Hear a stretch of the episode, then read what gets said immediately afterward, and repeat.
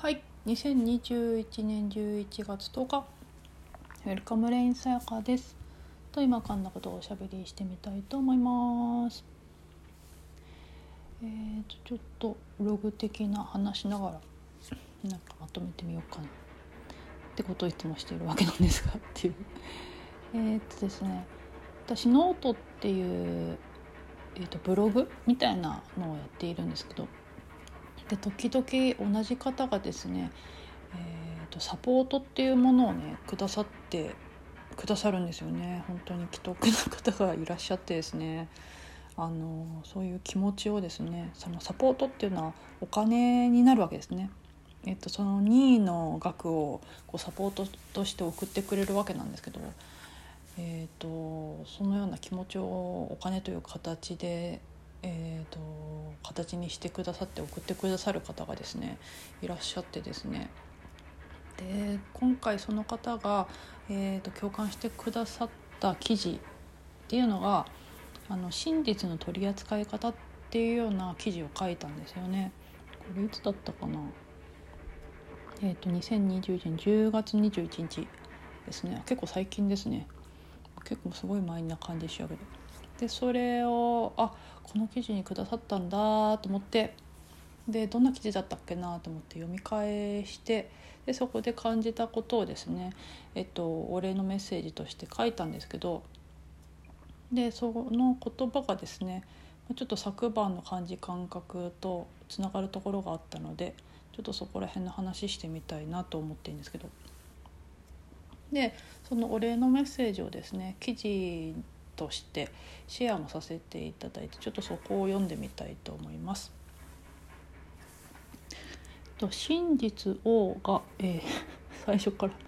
真実を外側にあるものとしてそれを自分とは分離したものとして扱い置いてしまうと真実が主人になってしまいます。全てにおいて自分とは分離した別のものとして扱うことで相が生まれてきますね。真実を真実としているのはそんな風に力を与えているのは自分自身なのですけどそこが見落とされていることが無意識というのかもしれません。とこちらこそ今回サポートいただいて改めて見返すことができこのように感じることができましたありがとうございますっていうようなお礼のメッセージをお送りさせていただいたんですね。でそこでの感じあと昨日の感じ感覚ちょっとね面白かったんですよね。まあ、ほんとなんかねえーとですね最近寝入り寝入りと寝起きやっぱそういう時間になんか、えーと、気づいたり感じること多いんですけどちょっと工事してるんでガタガタもちょっとうるさいんですけどちょっとそのまま行ってみたいと思います。えー、っとですね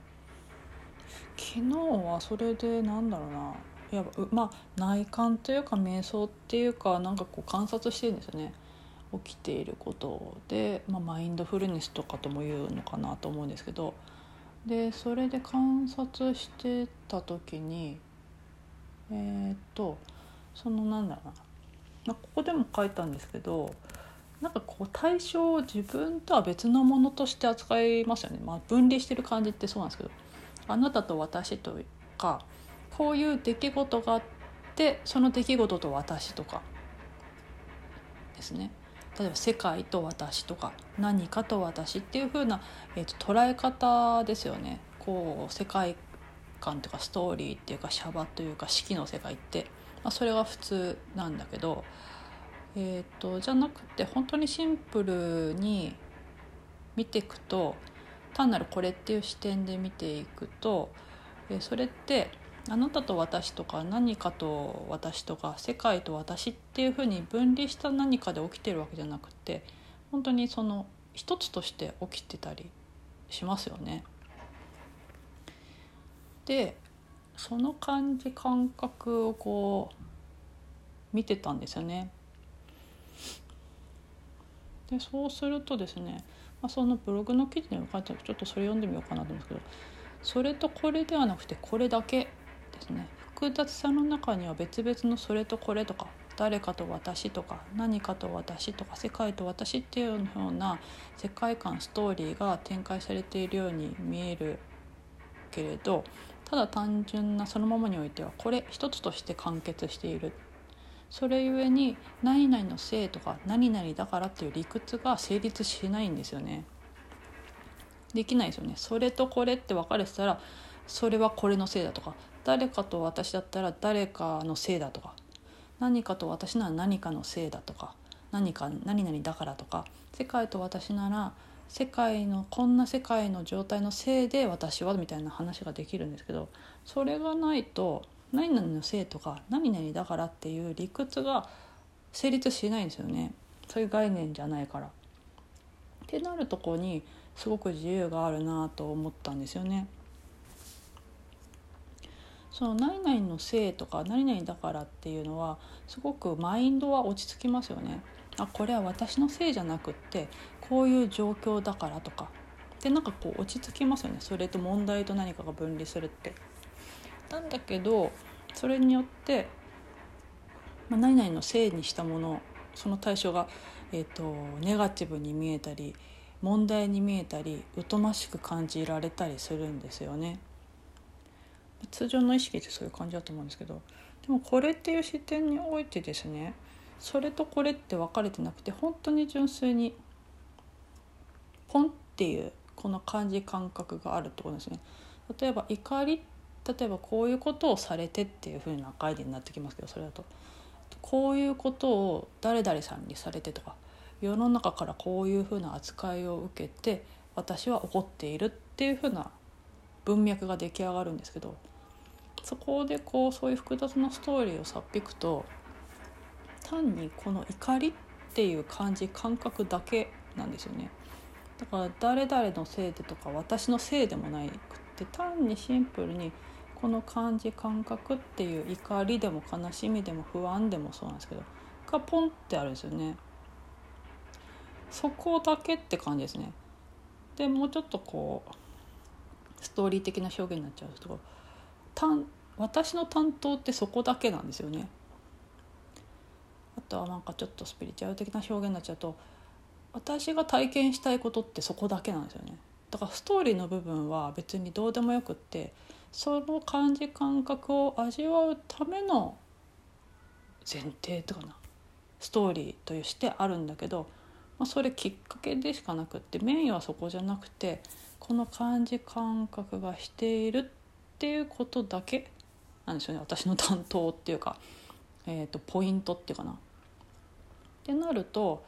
誰々さんから何々されて腹が立ったっていうところの単に腹が立ったっていうところだけなんですよね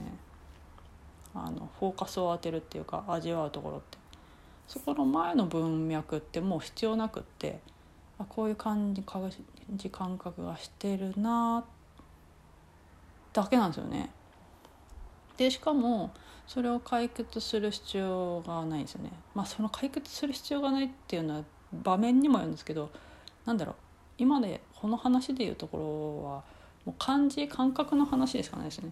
例えば何か物を落としたら片付けるっていう解決はしなくちゃいけないっていうかなそれしますよねそういうふうなことじゃなくて例えばこの怒りは何でだろうとかこの感情は何でだろうって考える必要がなくって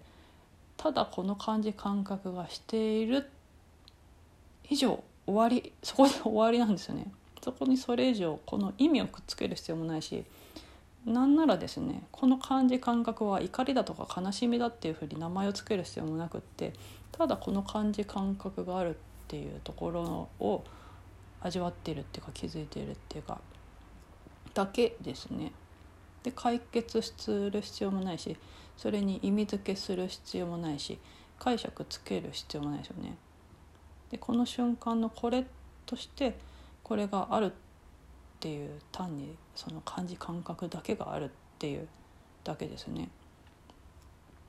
でこの状態であるとですねそうさっきで言うと何々のせいとか何々だからっていう理屈が成立しないっていう自由があるんですよね。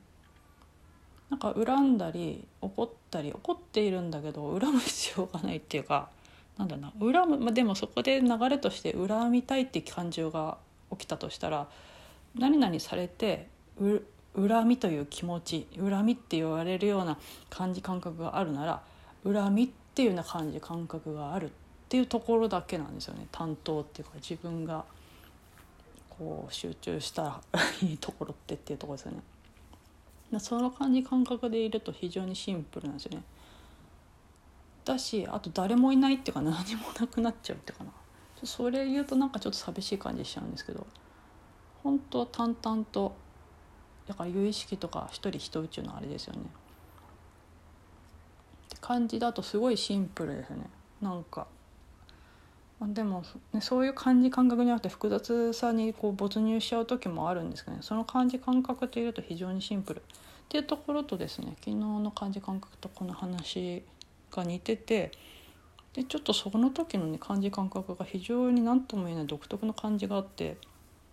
感じ感覚なんでちょっと表現しがたいんですけどあなんだろうなこれってちょっとボケーとしたんですけど。っていうような話ですね。ちょっとそことそこがつながりましたみたいなそんなような話もしてみました。